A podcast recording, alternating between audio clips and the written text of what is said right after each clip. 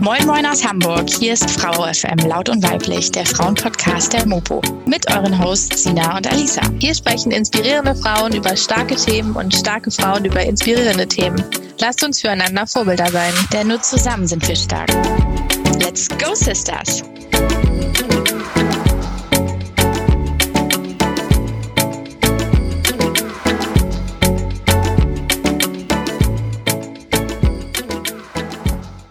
Ja, moin, liebe Podcast-Freunde. Herzlich willkommen zu einer neuen Folge von Frau FM, laut und weiblich, dem Frauenpodcast der Mopo. Heute sprechen wir mit Hannah Schiller über das Thema Solomama und wie es ist, ein Kind ohne Mr. Right zu bekommen.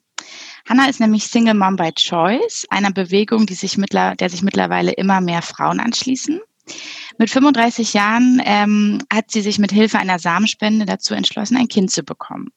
Heute ist sie Mutter eines dreieinhalbjährigen Sohnes und wirbt als Aktivistin für dieses selbstbestimmte, aber doch immer noch unkonventionelle Familienmodell. Ja, herzlich willkommen bei uns, Hanna. Wir freuen uns, Hallo, dass du heute da zwei. bist. Schön. Wir wollen gleich ähm, mal mit deiner Geschichte starten und vielleicht kannst du uns einfach einmal erzählen, wie es dazu gekommen ist, dass du dich entschieden hast, alleine ein Kind zu bekommen.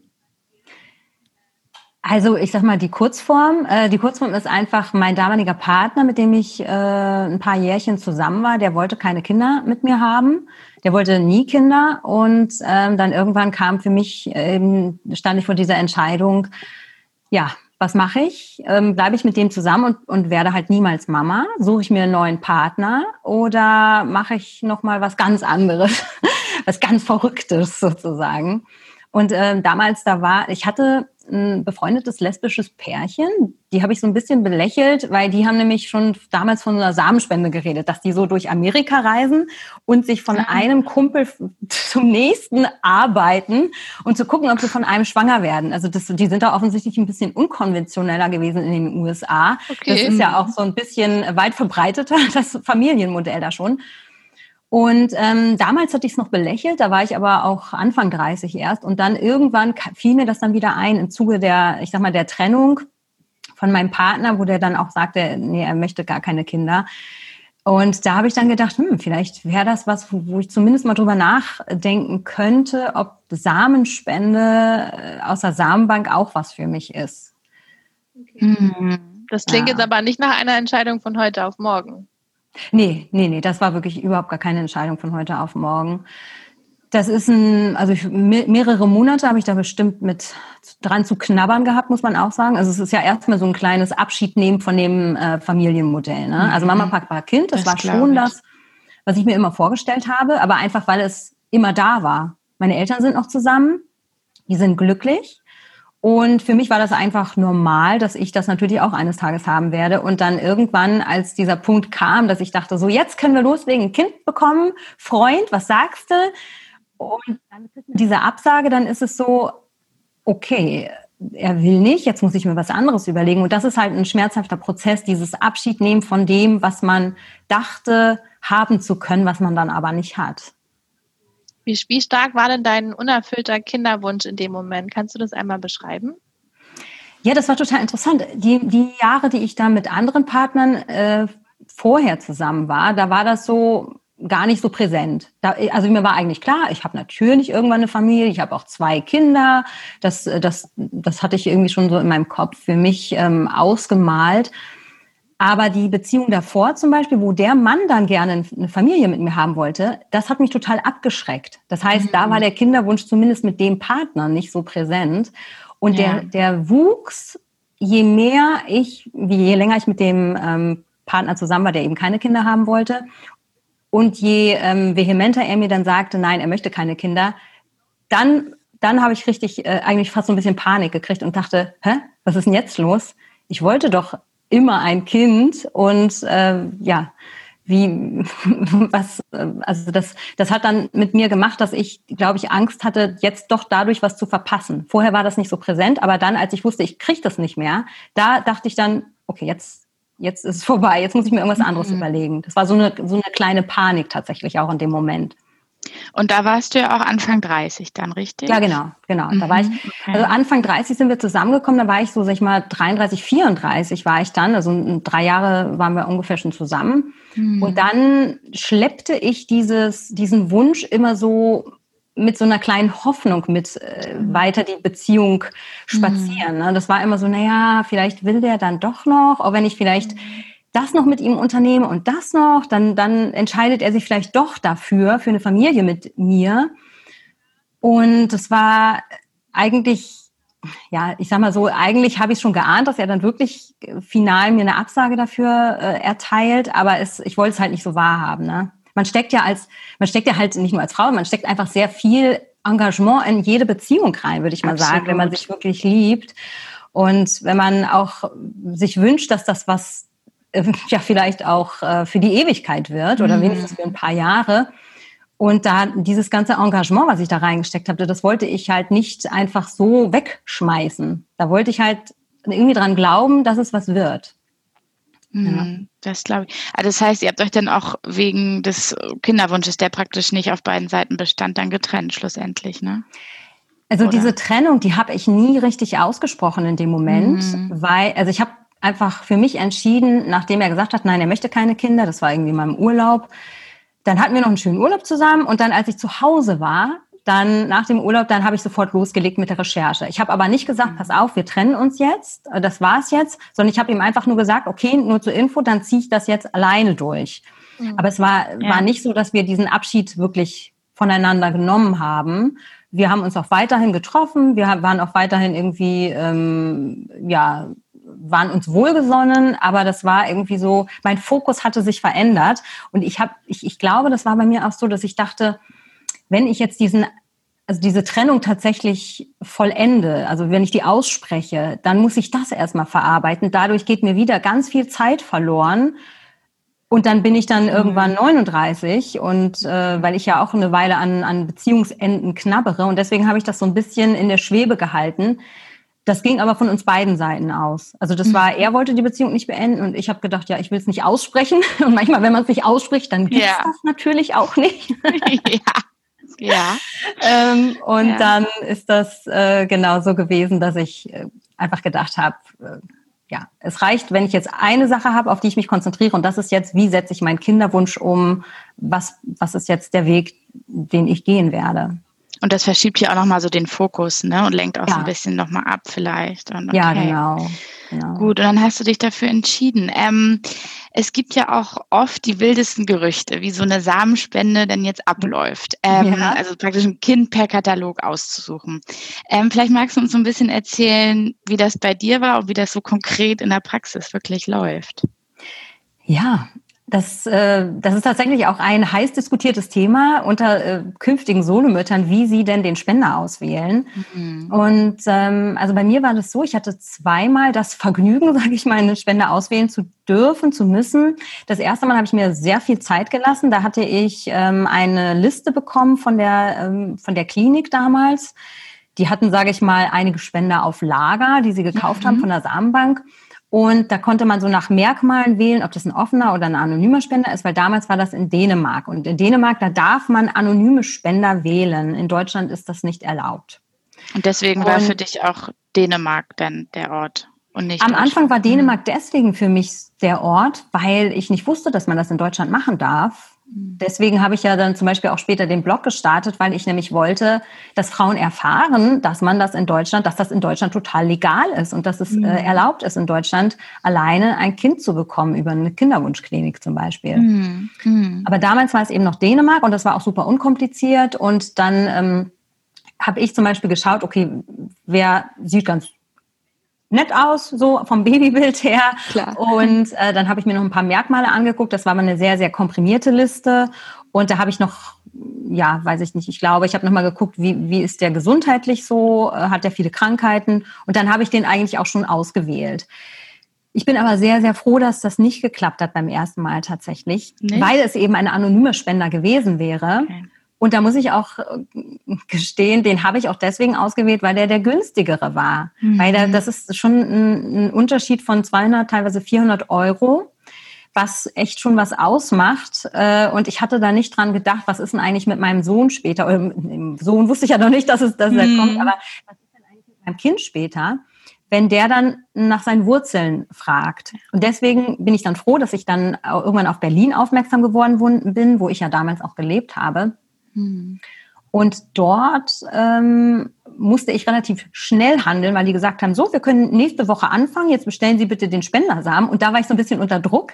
Äh, am Anfang, äh, bei der, bei der, beim ersten Versuch konnte ich mir noch relativ lange Zeit lassen mit der mhm. Auswahl. Und beim zweiten Mal habe ich dann wirklich im Schnelldurchlauf die 200 Spender mir angeschaut, ausgewählt. Erstmal wollte ich, äh, habe ich nach einer Haarfarbe und Augenfarbe gesucht, blond und blauäugig. Die hatten alle viel zu viele Krankheiten und dann bin ich tatsächlich anstatt Schönheit äh, vor Gesundheit habe ich dann Gesundheit vor Schönheit gewählt. Super.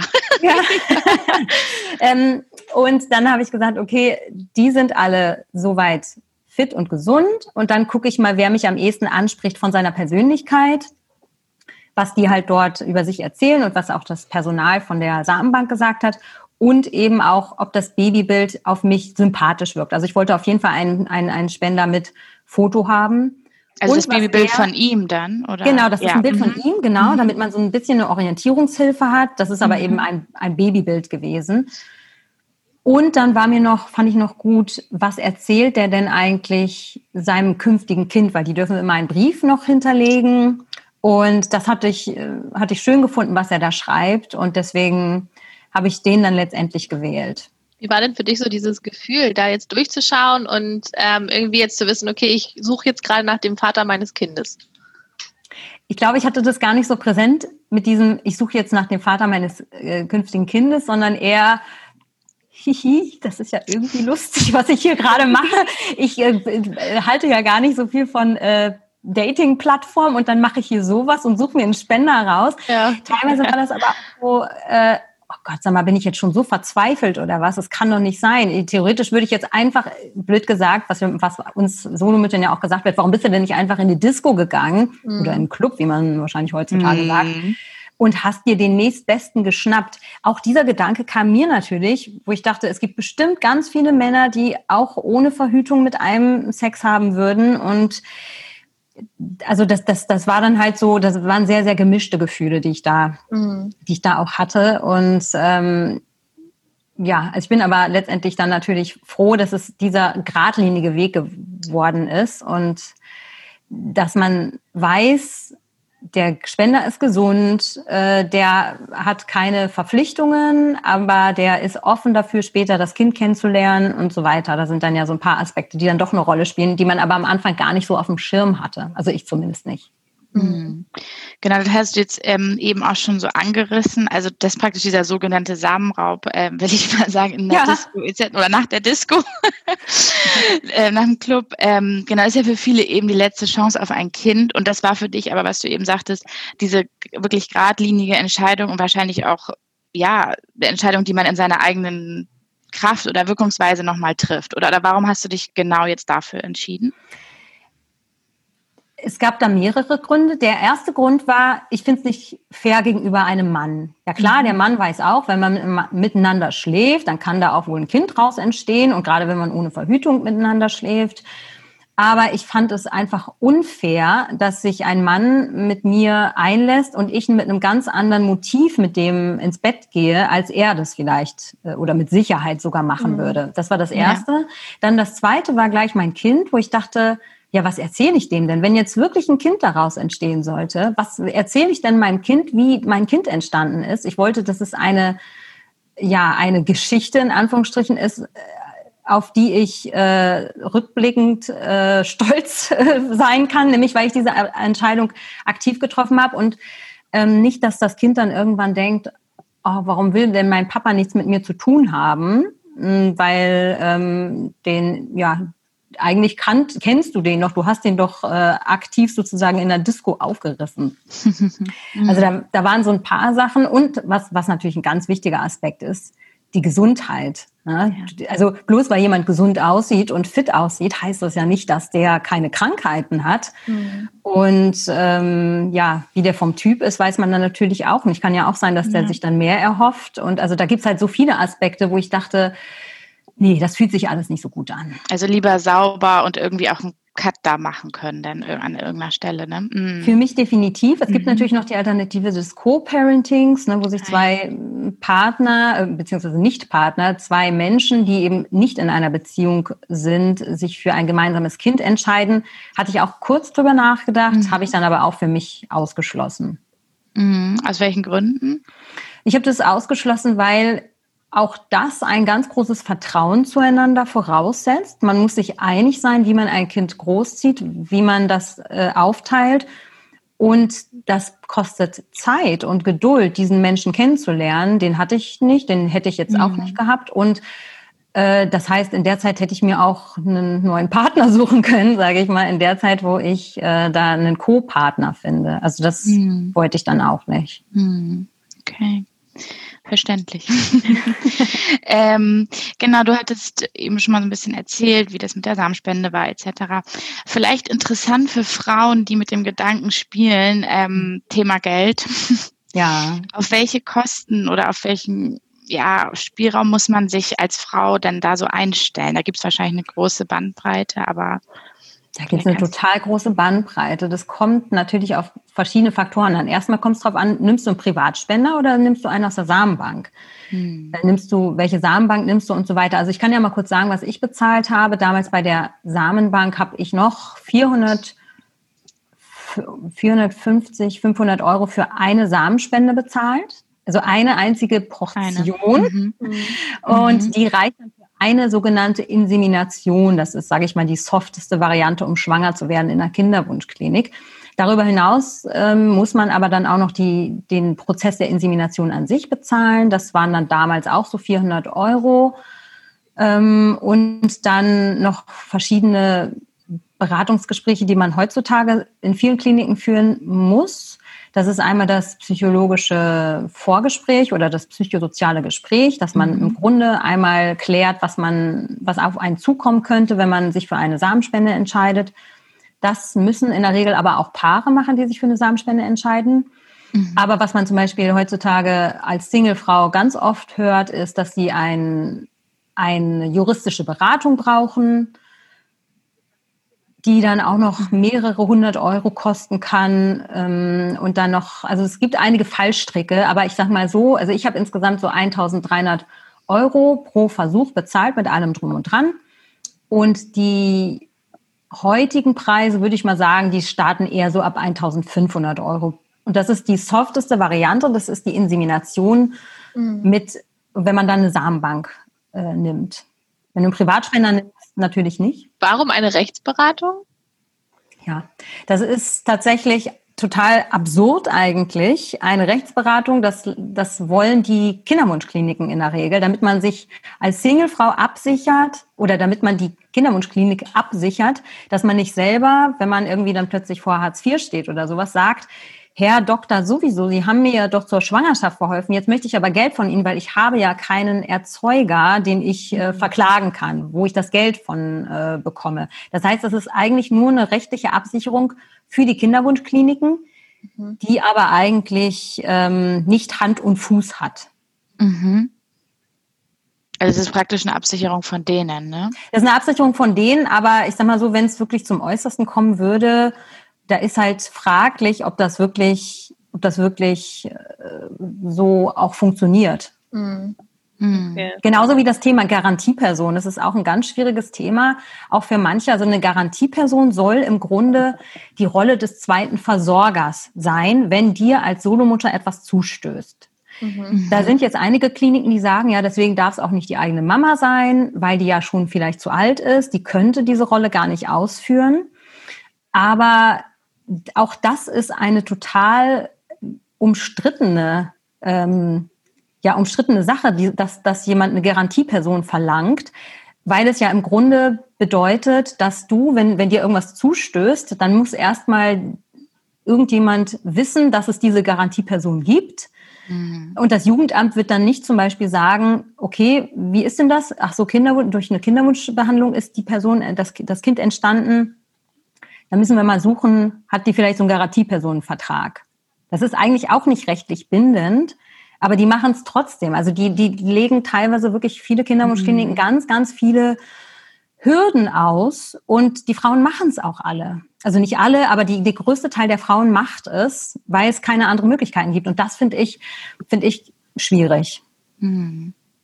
War das bei dir auch so? Also hattest du auch eine Garantieperson oder? Nee, ich hätte es aber gemacht, aber ich, ich musste keine haben. In Berlin äh, musste ich das Gott sei Dank nicht. Aber ich musste eine psychosoziale Beratung machen und die fand ich sehr, sehr hilfreich. Okay. Das glaube ich. Mhm. Ja. Ähm, wenn wir jetzt mal so ein bisschen weiter gucken, es entscheiden sich ja mittlerweile mehr Frauen aktiv dazu, ähm, Single Mom by Choice zu sein, also wirklich auch ähm, das alleine durchzuziehen. Und woher glaubst du, kommt dieser Wandel, der jetzt so entsteht? Oh, da glaube ich, gibt es verschiedene, verschiedene Gründe für. Also erstmal, es gibt ja viele äh, Frauen, die in der Partnerschaft sind, wo sich der Partner nicht aktiv für ein Kind entscheiden kann. Also es gibt immer noch viele Frauen, die einfach wirklich damit hadern, bleiben die bei dem und verzichten auf ein Kind oder verlassen sie ihn, so wie ich praktisch, und versuchen es alleine. Hm. Also das heißt, einmal ist es das Nichtbekenntnis der Männer, würde ich schon mal sagen, auch wenn die eigentlich in einer Partnerschaft sind mit der Frau, die einen Kinderwunsch hat.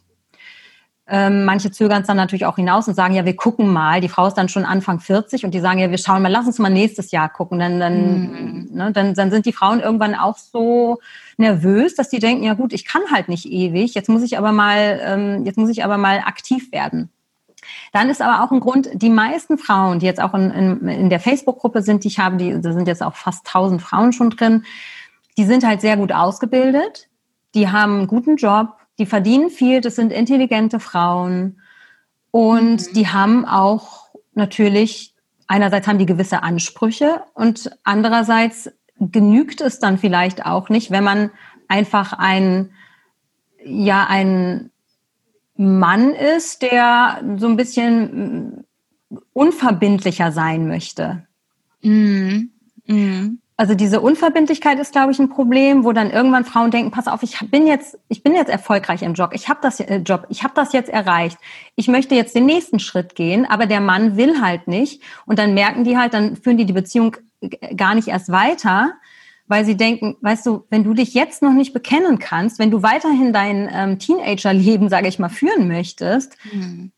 ich bin dazu nicht mehr bereit. Und deswegen gibt es, glaube ich, auch immer mehr junge Frauen, also wirklich Mitte 20, die jetzt schon sagen und wissen, sie wollen diesen Weg gehen und sie wollen den Weg auch allerspätestens mit äh, Ende 20 gehen, Ach, was ich total erstaunlich mhm. finde, aber es ist mhm. wirklich eine Entwicklung, die, die sehr auffällig ist. Das hätte ich jetzt auch nicht gedacht. Krass. Ja. das hätte ich auch nicht. Also man ja. hat ja immer noch das, ich glaube, das, was du vorhin gesagt hast, dieses ganz klassische Bild von, man hat einfach so im Kopf, ich werde schon irgendwann Kinder bekommen, ich werde irgendwann das haben, was meine Eltern vielleicht haben. Irgendwie, man hat im Kopf, ich werde sowieso irgendwann zwei Kinder haben und irgendwann steht man vor dem Punkt und denkt sich dann tatsächlich, oh, jetzt ist es irgendwie schon äh, kurz vor knapp und man muss sich doch vielleicht mal entscheiden. Ich glaube, das ist äh, was, was jetzt so ein bisschen im Umbruch ist, was gut ist tatsächlich. Ja. Ähm, aber das, umso faszinierender ist es, dass dann auf einmal junge Frauen Ende 20 sagen, den Weg auch alleine. Also das finde ich auch ähm, sehr mutig, weil da steht ja auch einiges hinter. Ähm, auf jeden Fall. Es ja. gibt auch äh, einige wenige, sage ich mal, die die bewusst gar keinen Partner haben wollen. Die sind so ungebunden, wie sie sind, sind die total glücklich und finden das total toll und wissen, eigentlich brauchen sie gar keinen Partner. Sie, sie möchten, möchten dieses Leben weiterführen, aber sie wünschen sich ein Kind. Ja, die die probieren es dann vielleicht auch gar nicht unbedingt, aber weil die, das Bedürfnis nicht da ist. Also da, da kann man auch gar nicht mehr sagen, ah ja, das sind die typischen Mitte, Ende 30 Frauen, die sich für diesen Weg entscheiden. Nein, das ändert sich sehr, sehr stark gerade. Mhm. Genau, und gerade die Mitte, Ende 30 Frauen hat man natürlich bei dem Thema irgendwie total auf dem Schirm. Ne? So, ja, genau, genau, ja. richtig. Die jetzt gerade noch mal schnell hoch, jetzt genau. haben sie genau. gemerkt, die biologische Uhr, hallo. Hm. Und äh, die, die müssen jetzt loslegen. Und was man auch nicht vergessen darf, es gibt auch immer mehr Fruchtbarkeitsprobleme Mhm. War nicht so viel bei den Solomüttern. Bis jetzt habe ich, aber es gibt immer mehr, die zum Beispiel PCO haben oder Endometriose. Ja, ja. Und da muss man dann irgendwann relativ schnell sich entscheiden, dass man, dass man, wenn man jetzt noch ein Kind bekommen will, dass man das jetzt macht. Mhm. Und da wird, werden die wenigsten sagen, okay, dann suche ich mir jetzt ganz schnell noch einen Freund äh, mhm. und dann, dann legen wir los. Ja. Das ist mhm. ja in der mhm. Regel gar nicht möglich, also von beiden Seiten nicht. Ne? Das stimmt, ja. ja. Wie sieht das denn aus, als du dann die Entscheidung gefällt hast, dass du jetzt ähm, dich dafür entscheidest, alleine Mama zu werden? Ähm, wie hat dein Umfeld darauf reagiert? Ich habe das nicht so kommuniziert.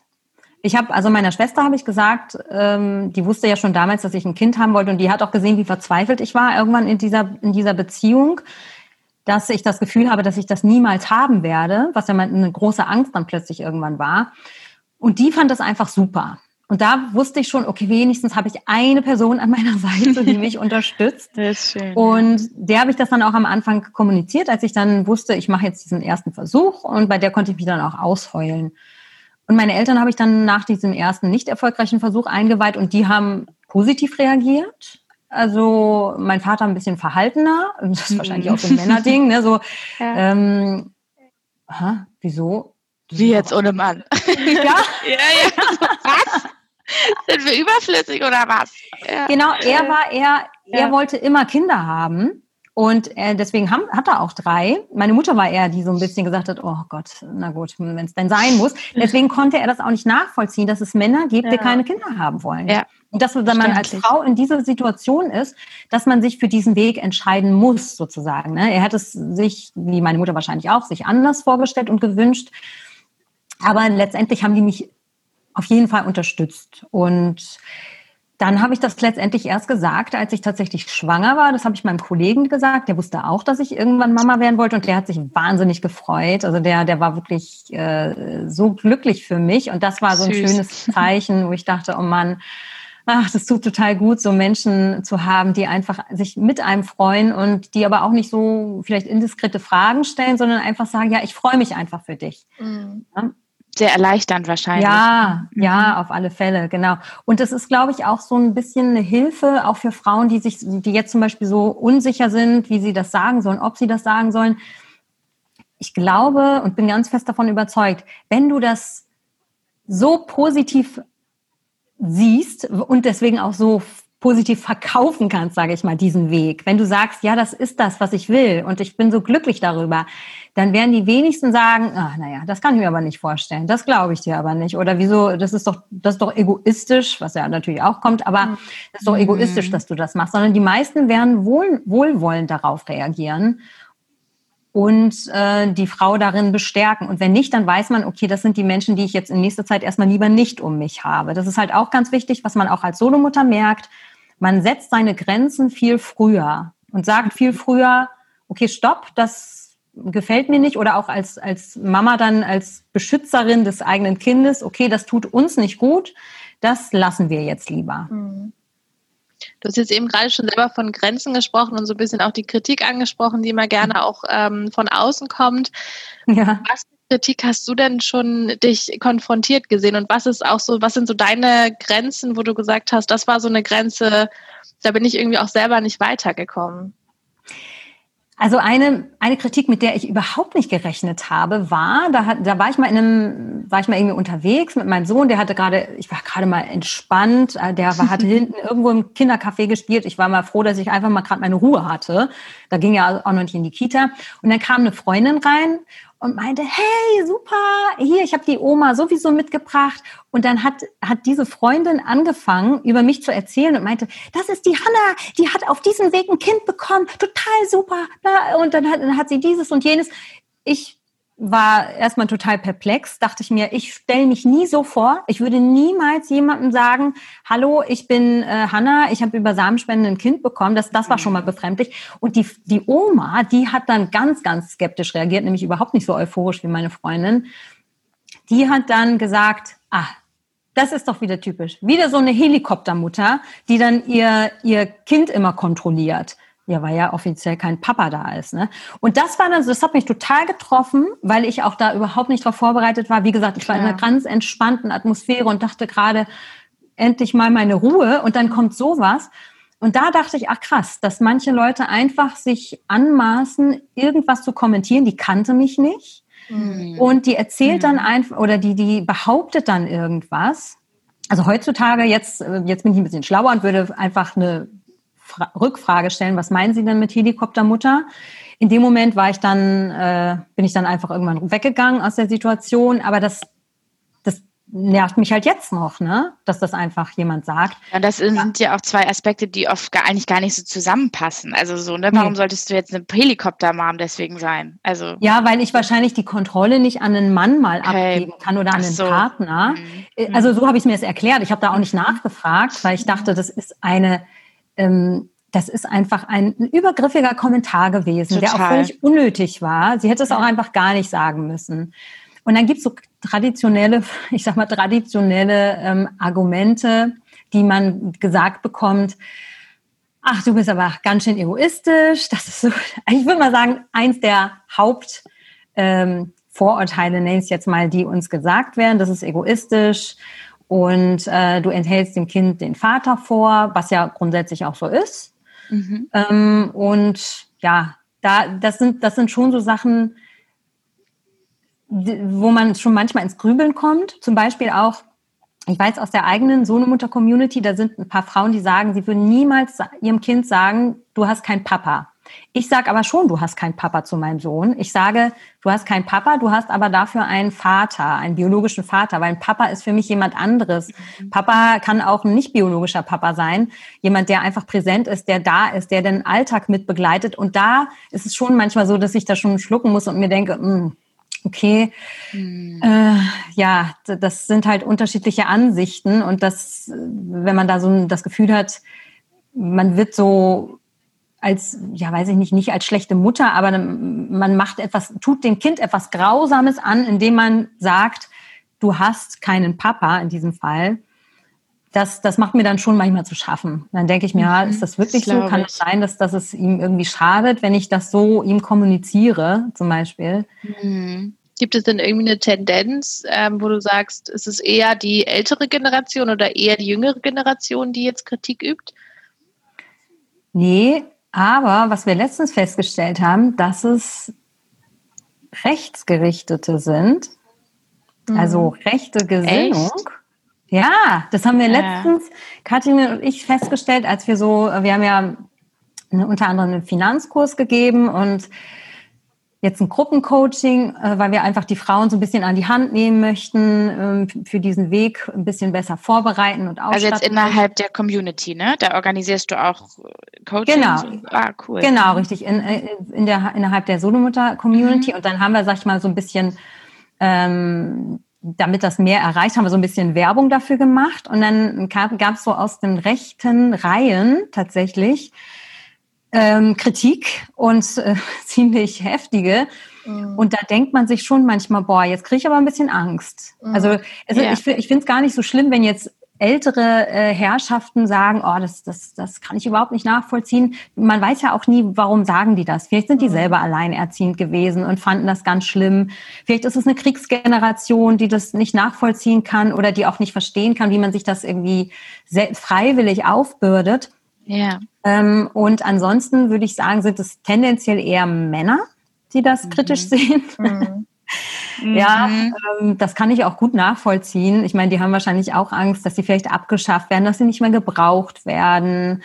Ähm, und dann sind mhm. das, würde ich sagen, durch die Bank gemischt. Also da kann man, da kann ich weder an einem Alter festmachen, noch äh, ja, noch an einem Hobby oder ja. irgendwas. Also es ist grundsätzlich immer noch so ein bisschen so ein Verhalten bei diesem Thema wahrscheinlich vorhanden bei vielen.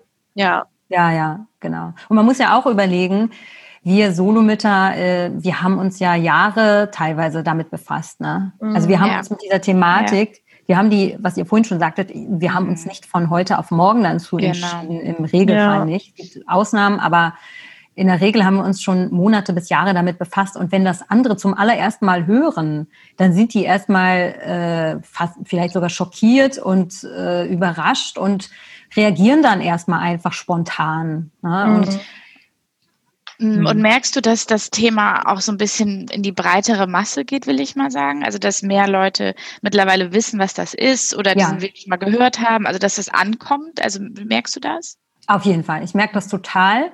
Ich merke das einerseits dann natürlich auch an Anfragen, auf äh, mhm. Interviewanfragen zum Beispiel. Aber ich merke das auch ähm, an daran, dass zum Beispiel auch Frauen Solomütter interviewt werden, aber da das Thema nicht die Solomutterschaft ist, sondern einfach alleinerziehend sein. Also es ist dann halt normal, man gehört dann ganz normal zu dem Kreis der Alleinerziehenden. Mhm. Wobei ich auch hier immer noch sagen würde, wir sind, wir, wir gehören zwar, wir sind zwar beide alleinerziehend, aber wir sind eher eine Unterkategorie von alleinerziehend, weil wir ja noch ein paar, bei, uns sind ja halt noch ein paar Dinge anders. Ne? Ja, absolut. Genau. Du hast vorhin auch von ähm, davon gesprochen, dass ihr euch das ja freiwillig aufbürdet, sozusagen. Mhm. Ähm, es ist ja schon so, dass wenn man als äh, Alleinerziehende oder als Solomama dasteht, es ist ja schon, man hat die ganze Verantwortung auf sich. Ähm, wie sieht das denn finanziell auch aus? Ähm, ich glaube, du hattest auf deinem Blog auch geschrieben, dass du ja zum Beispiel diese ähm, Unterstützung vom, vom Staat gar nicht bekommst, also eine Art mhm. Vorauszahlung mhm. für Unterhalt. Mhm. Ähm, und wie sieht so dein Alltag aus? Also wo sind da auch mal Grenzen? Du hast eben schon gesagt, du warst ganz froh mal, dass äh, du mal kurz deine Ruhe hattest. Kannst du da zu ja. was sagen? Auf jeden Fall. Also das ist jetzt gerade auch, wo mein Sohn natürlich äh, immer zu Hause ist die ganze Zeit, ist mhm. das schon, dass meine Grenze da früher erreicht ist. Also ich merke, ich brauche einfach auch Verschnaufpausen und muss dann auch manchmal einfach rausgehen aus dem Raum und muss einfach mal was für mich machen. Und wenn es nur ist, eine Tasse Tee mal eben kochen. Also ich glaube, weil man eben diese Belastungen nicht so wirklich teilen kann. Ich kann jetzt nicht mal sagen, geh du mal bitte einkaufen oder erledige du mal diese ganzen nervigen Steuersachen. Das kann ich halt nicht sagen, weil es da niemanden gibt, der das macht. Das sind Dinge, die ich sonst auch hätte ohne Kind, aber die natürlich jetzt noch äh, zusätzlich Zeit fressen. Deswegen ist es so, dass ich manchmal dann eher nachts noch was mache, was natürlich dann auch auf Dauer nicht so gesund ist wenn ich dann anstatt zu schlafen ein paar Stunden lieber noch arbeite oder nacharbeite, damit ich am nächsten Tag wieder Zeit für mein Kind habe. Das ist eine Sache. Und dann muss man natürlich auch gucken, wie man so haushaltet. Ne? Also sowohl mit seinen Kräften, aber auch äh, aus der finanziellen Perspektive ich arbeite oder habe immer jetzt 30 Stunden die Woche gearbeitet. Jetzt bin ich nochmal runtergegangen. Dadurch habe ich natürlich weniger Geld, aber ich merke, ich brauche das auch einfach gerade. Ich, ich gebe lieber weniger Geld aus, als dass ich jetzt noch mehr Zeit in etwas stecke und dadurch weniger Zeit für meinen Sohn habe und auch für mich. Man muss halt auch sagen, man muss auch wirklich ganz viel Selbstpflege betreiben. Ansonsten ähm, kommt man da schnell unter die Räder. Ne? Mhm, absolut, absolut. Gab es denn auch Momente, wo du so komplett überfordert warst und wo du so dachtest, oh Gott, war das alles die richtige Entscheidung oder so Art Bereuemomente oder sowas?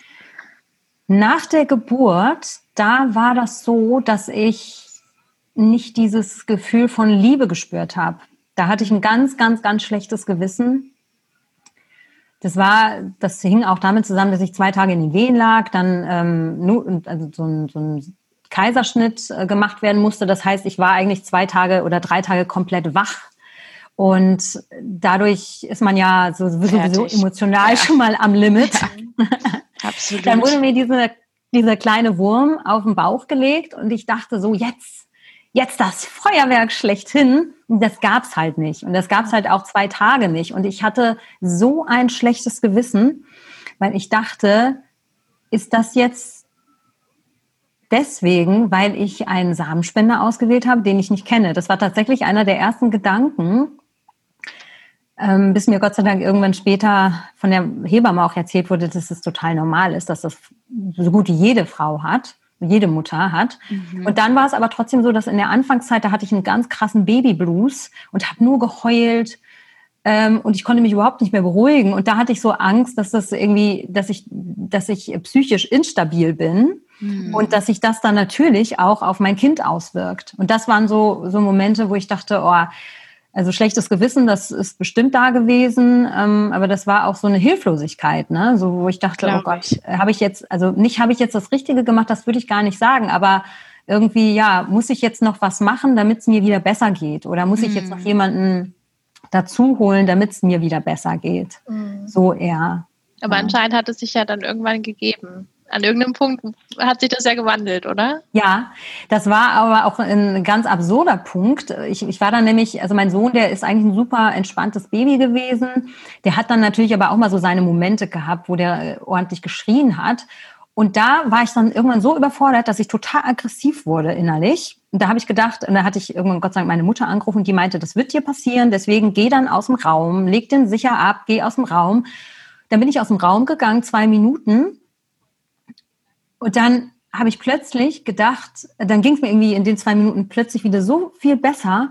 Und dann bin ich zu ihm hin und habe dann irgendwie, habe ihn einfach nur umarmt und an mich gekuschelt und habe und dann hatte ich total diese Liebe gespürt plötzlich. Schön. Ja, das war total, ja, weiß ich auch nicht, es war irgendwie total, mh, hm, berührt mich gerade noch. Ja, es ist total in Ordnung. Ja, schön. Ich hätte auch Gänsehaut gerade. Ja. ja, ist toll.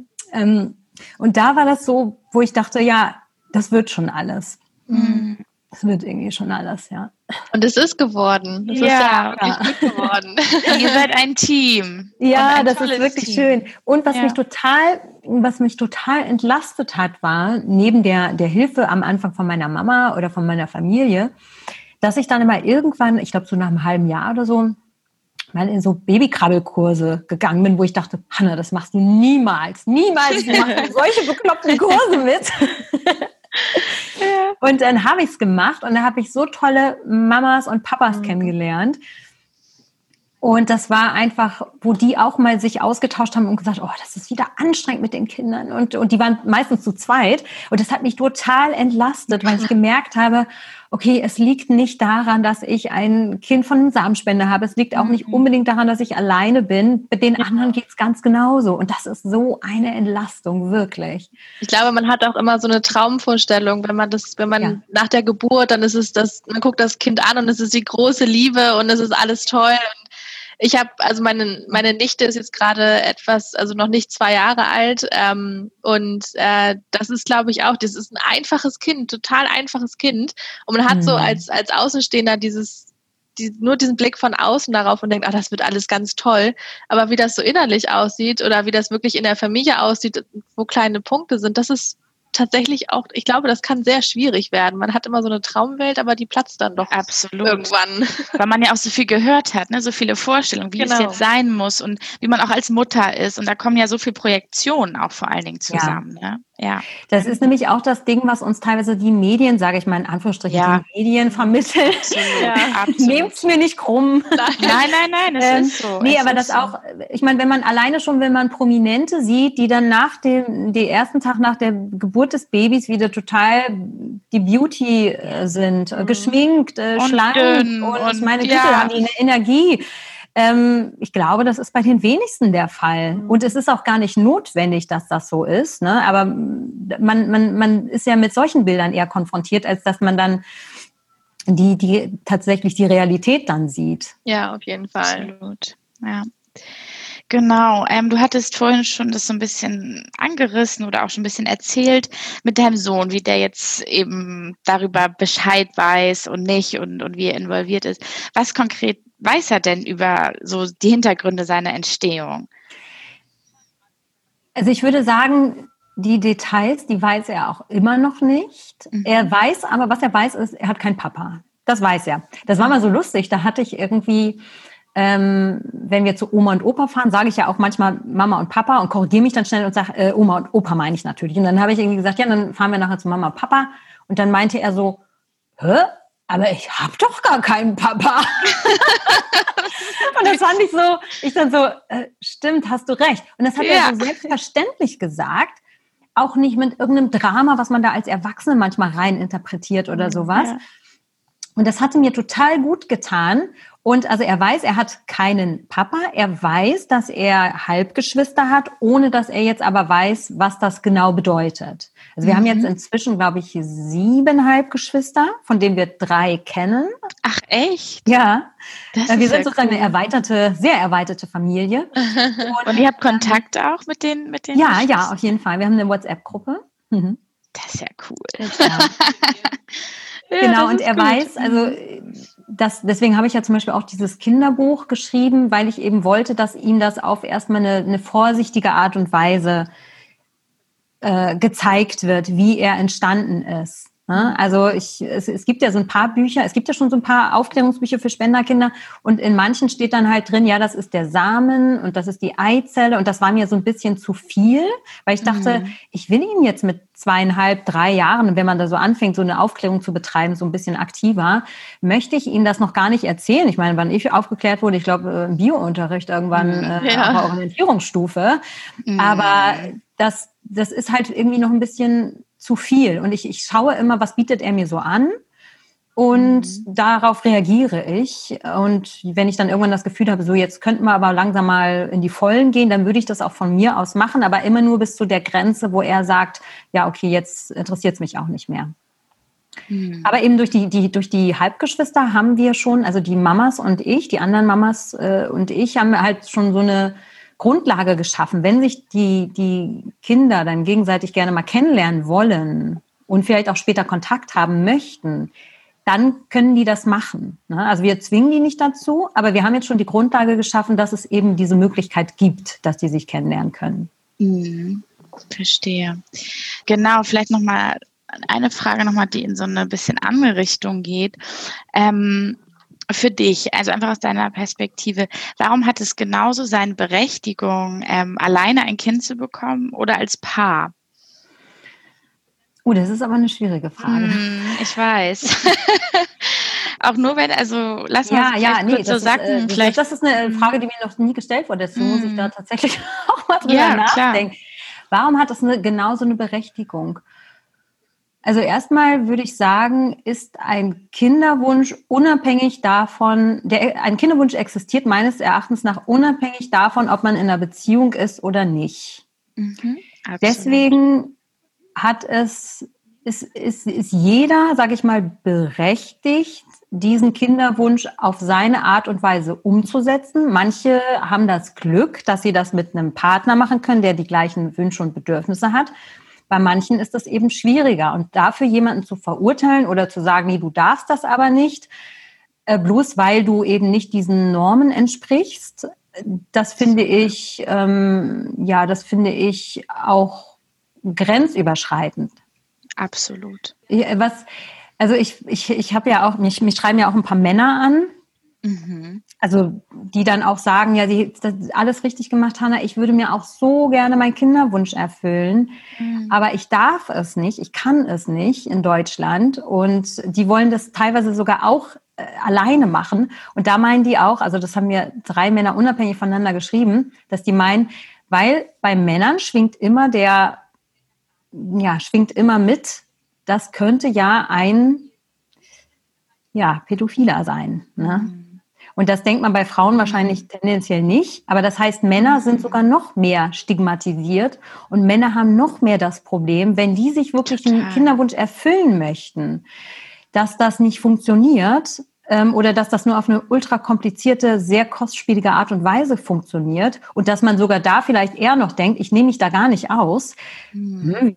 Der ist alleine, wieso will der denn ein Kind haben? Und da habe ich auch am Anfang gedacht, ja, wieso will der denn ein Kind haben, wenn der allein ist? Aber das ist total gemein, ja. weil bei mir ist es anders. Ne? Natürlich haben auch Männer den Wunsch. Und wenn das vielleicht passt, ist genau das gleiche Problem, was manche Männer haben, dass die auch nicht die passende Frau finden, mhm. die das auch teilt.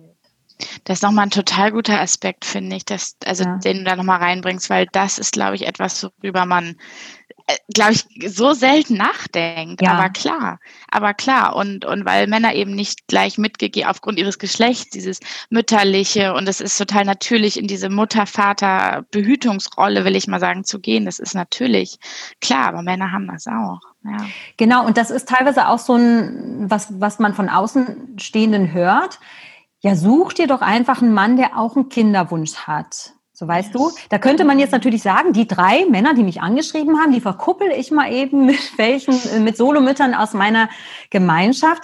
Aber das ist ja auch ein bisschen utopisch. Also ich meine, da gehört ja noch ein bisschen mehr dazu, als dass die bloß einen Kinderwunsch teilen, dass man dann wirklich eine Beziehung ja. zueinander mhm. führt oder sowas. Ja, ne? Selbst in einer Co-Partnerschaft, Co-Parenting ist das nicht immer, immer möglich. Ja, das stimmt.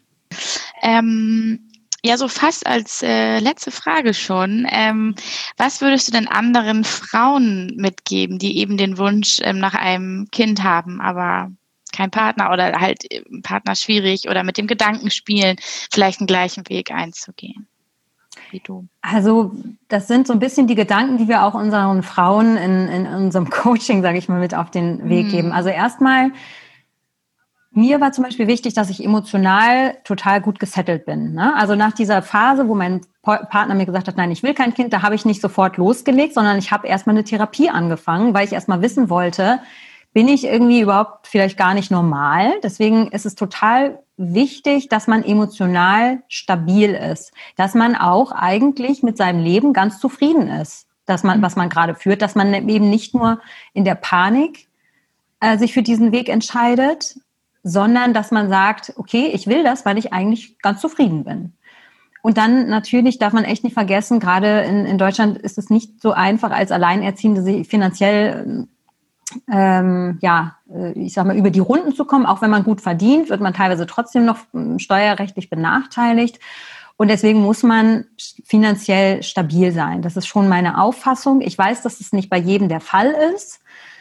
Aber gerade wenn man überlegt, man muss sich Kinderwunschbehandlung leisten können, man muss das Kind und sich gut versorgen können, man muss für Notfälle vorbereitet sein und so weiter. Also emotionale, finanzielle Stabilität ist total wichtig.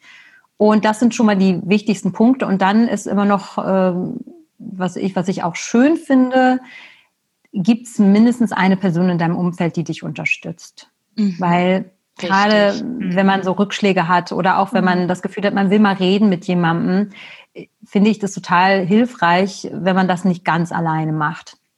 Vor allen Dingen auch in der Schwangerschaft, denke ich. Ja. Ne? Da braucht man ja auch viel Begleitung irgendwie. In der Schwangerschaft, aber man darf auch echt nicht mhm. vergessen, diese Kinderwunschbehandlung, die ja. bei mir ging das noch relativ schnell mit zwei Inseminationen, aber manche Frauen, die machen sieben, acht Versuche, Insemination und dann wechseln sie zur In-vitro-Fertilisation. Das klappt dann auch nicht. Und da, da ist man nicht nur ganz viel Geld los, da ist man auch irgendwann moralisch total ähm, am Boden und denkt sich, ja, wofür mache ich das jetzt ja eigentlich die ganze Zeit? Und das ist wirklich, da braucht man Menschen um einen herum, die einen auch wieder aufpäppeln können. Ja, ne? ja. definitiv. Ja. Wir haben immer eine Abschlussfrage des gesamten Podcastes. Und zwar ähm, soll es bei uns ja immer um Vorbilder gehen, die wir den Menschen, unseren Zuhörern und Zuhörerinnen auch ähm, geben wollen. Ja. Und deswegen ist unsere Abschlussfrage immer, mit welcher Frau würdest du gerne einen Tag lang tauschen und warum? Oi. ich würde das gar nicht auf eine, eine bestimmte Frau münzen, ich würde das auf die Frauen, ich würde gerne mit einer Frau tauschen, die sich für sich so selbst behauptet, dass es ihr egal ist, wenn andere schlecht über sie reden und wenn andere das nicht mögen, was sie macht, sondern dass sie einfach selbstbewusst ihren Weg geht und vertritt, ohne dabei natürlich andere zu schaden. Das ist sehr schön. Das klingt auf jeden Fall sehr gut. Toll. Es gibt, es gibt solche Frauen, aber ich glaube, ich könnte das jetzt gar nicht auf eine spezielle mhm. beziehen. Ja, aber ist doch gut. Mit so einer Frau würden wir auch gerne tauschen. Super. Ja. Das war schon wieder mit uns und dem Podcast. Viele weitere interessante Frau FM-Themen findet ihr, wenn ihr uns auf unserem Instagram-Kanal laut und weiblich folgt. Die nächste spannende Podcast-Folge gibt es in zwei Wochen. Für heute sagen wir Tschüss.